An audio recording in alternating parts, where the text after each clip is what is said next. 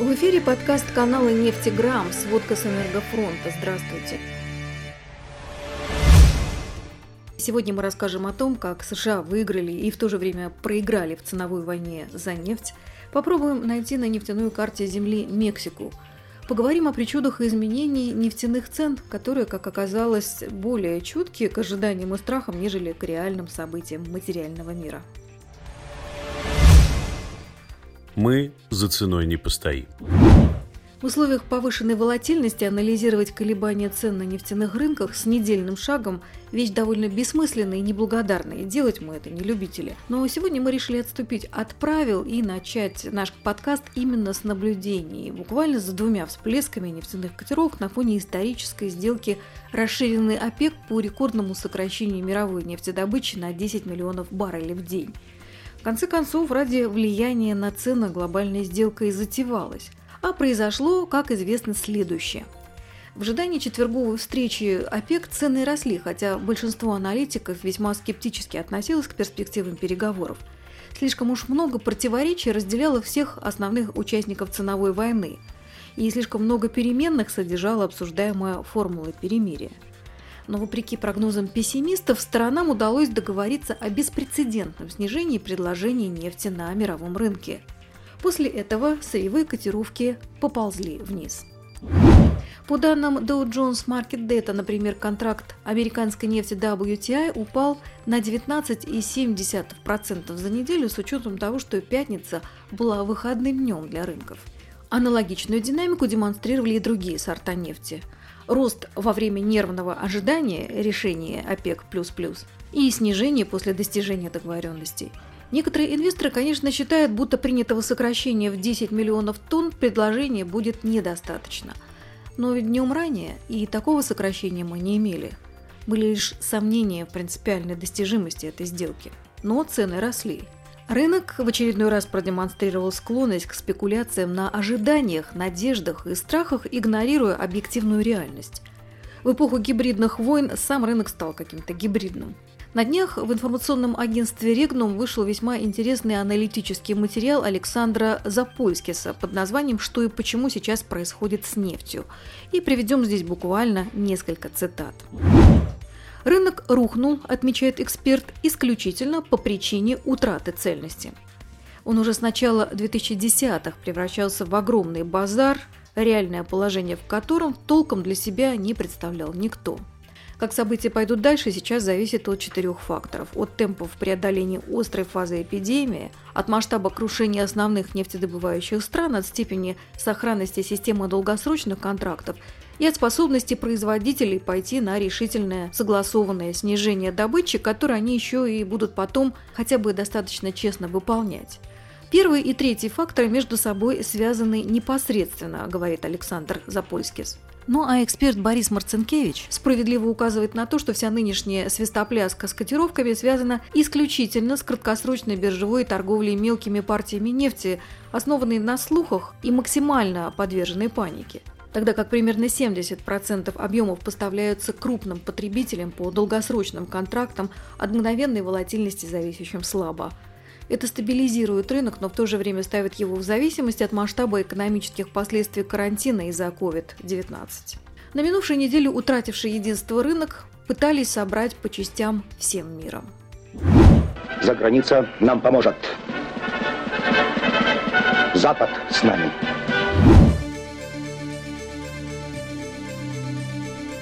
Как США победили в ценовой войне между Россией и Саудовской Аравией.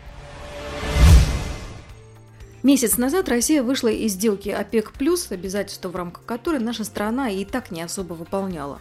Министр энергетики Александр Новак, напомню, покинул штаб-квартиру ОПЕК в Вене буквально посреди переговоров. Ну и подал своеобразный антипример коллеги из Мексики. На прошлой неделе министр энергетики этой страны, России, Нали Гарсия, повторила действия Новака, Стоит напомнить, что соглашение по ограничению нефтедобычи ради поддержания высоких цен действовало до 1 апреля этого года.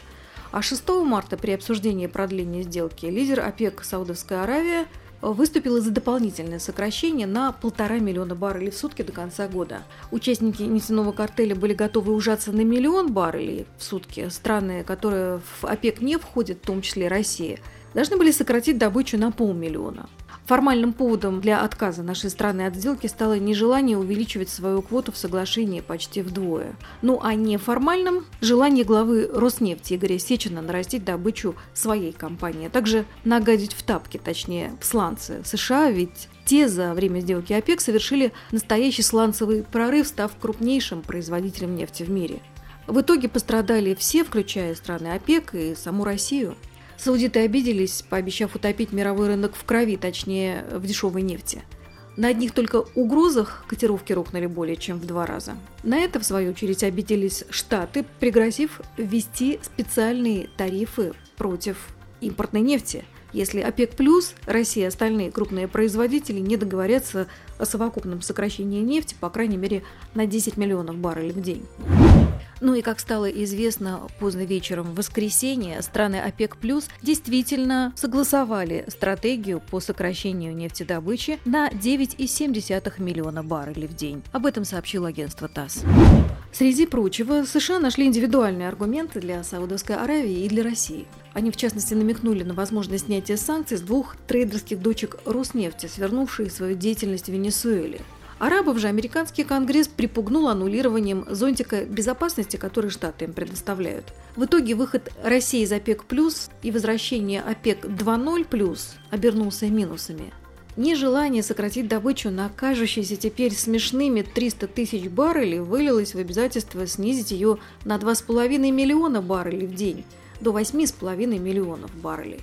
Это наша квота в новом соглашении расширенного ОПЕК++, такая же, как у Саудовской Аравии. Саудиты в итоге добились даже большего сокращения, чем хотела в рамках продления прежних договоренностей ОПЕК+. Правда, к восстановлению цен это по-прежнему не привело, и королевству вряд ли в текущем году удастся выполнить свои бюджетные обязательства. Но это уже их внутренние проблемы. Я сделаю ему предложение, от которого он не сможет отказаться. Соединенные Штаты во главе с Дональдом Трампом выглядят настоящими триумфаторами, поскольку глобальная сделка мировых производителей нефти – прошла по их сценарию.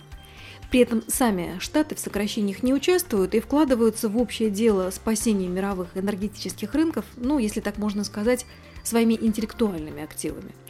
С чем мы и поздравляем наших заокеанских партнеров. А теперь расскажем о поражении США. Но предварим это оценками эксперта – Вице-президент рейтингового агентства Moody's Артем Фролов уверен, что сокращение добычи на 10 миллионов баррелей в день уменьшит избыток предложения нефти, образовавшийся в результате падения спроса из-за коронавируса, но не ликвидирует его полностью. Поэтому, хотя соглашение и поддержит цены на сырье, потенциал их восстановления в ближайшее время все же ограничен. Дальнейшая динамика будет зависеть от развития ситуации с пандемией и от скорости восстановления спроса на нефть. Как США проиграли в ценовой войне между Россией и Саудовской Аравией. Нынешняя ситуация на нефтяных рынках перевернула энергетическую политику Америки с ног на голову. Дональд Трамп никогда не скрывал своей ненависти к ОПЕК, но теперь он столкнулся с необходимостью умолять картели и другие страны о том, чтобы те обуздали мировую добычу нефти. До сих пор каждый американский президент еще со времен Ричарда Никсона боролся с манипулированием странами ОПЕК ценами на нефть. После того, как картель отказался от жестких ограничений поставок в 80-х годах, Рональд Рейган объявил падение цен на нефть с триумфом не правительства, а свободного рынка и не политических лидеров, а самой свободы. В терминологии Рейгана нынешний мнимый триумф Дональда Трампа – это фиаско рынка и самой свободы. Трамп опрокинул все ценности, за которые боролись предыдущие поколения американских лидеров, но потери не ограничиваются утратой лишь морального превосходства Америки. Здесь стоит вспомнить о том, что предполагаемое снижение мировой добычи нефти на 10 миллионов баррелей вовсе не решает проблему нефтяного профицита – по различным оценкам сбалансировать спрос и предложение на глобальном нефтяном рынке могло бы сокращение добычи в пределах 18-20 миллионов, а то и всех 30 миллионов баррелей в сутки. На договоренности расширенного ОПЕК в четверг рынок отреагировал более чем сдержанно. цены на нефть не поднялись до уровня рентабельности сланцевой нефти в США. Штаты возвращают себе статус нетто-импортера нефти – Техасе и Северной Дакоте, особенно в нефтеносном Пермском бассейне, продолжается закрытие скважин, банкротятся мелкие нефтяные компании, приостанавливается разведка, отрасль сокращает рабочие места. Персонально для Трампа это усугубляется тем, что нынешний год – год президентских выборов в Америке. И хотя формально США не участвуют во всеобщих договоренностях по сокращению нефтедобычи, это снижение в Америке неизбежно происходит по естественным причинам. Давайте обратимся к оценке Райана Ситона. Это комиссар Техасской железнодорожной комиссии, которая регулирует нефтяную отрасль в штате Техас. Он не участвовал в заседании ОПЕК+, но если бы участвовал, то настаивал бы на том, что сократить нужно минимум 20 миллионов баррелей в сутки. И США в следующие три месяца снизит добычу на 4 миллиона баррелей в сутки органически. Если ничего не будет сделано, то запасы заполнятся уже через два месяца, и в этот момент миру нужно будет снизить добычу на 30 миллионов баррелей в сутки. Об этом Ситон э, написал на своей страничке в Твиттер. При таких раскладах США органично вписываются в группу лузеров, освобожденных из-за собственных потерь от участия во всеобщем сокращении в рамках сделки вокруг ОПЕК и займут достойное место рядом с ненавистными им Ираном, Венесуэлой и Ливией.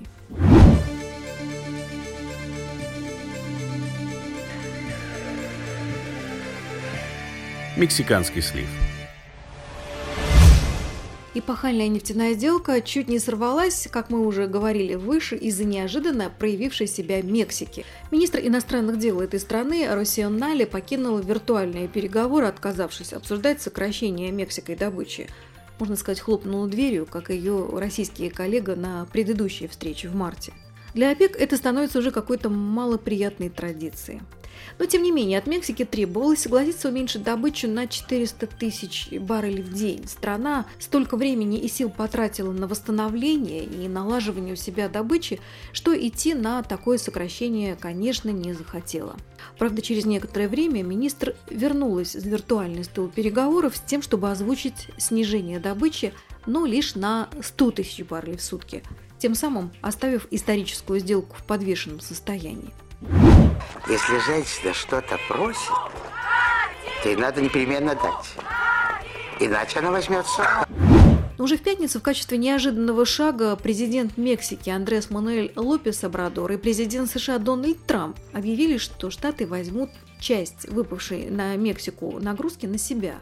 И от имени Мексики сократят еще 250 тысяч баррелей в день. Вообще-то Дональд Трамп ясно дал понять, что падение добычи в США будет результатом продолжающегося снижения спроса и вынужденного закрытия скважин, а не произвольного ограничения по инициативе правительства. Американские чиновники подсчитали, что к концу текущего года производство в США само по себе сократится по меньшей мере на 2 миллиона баррелей в сутки. То есть из того объема, который Штаты в любом случае не могут добыть, необходимую часть зачтут как сокращение добычи за Мексику. Ну, конечно, можно назвать это бесцеремонным шулерством, но, с другой стороны, кто не без греха.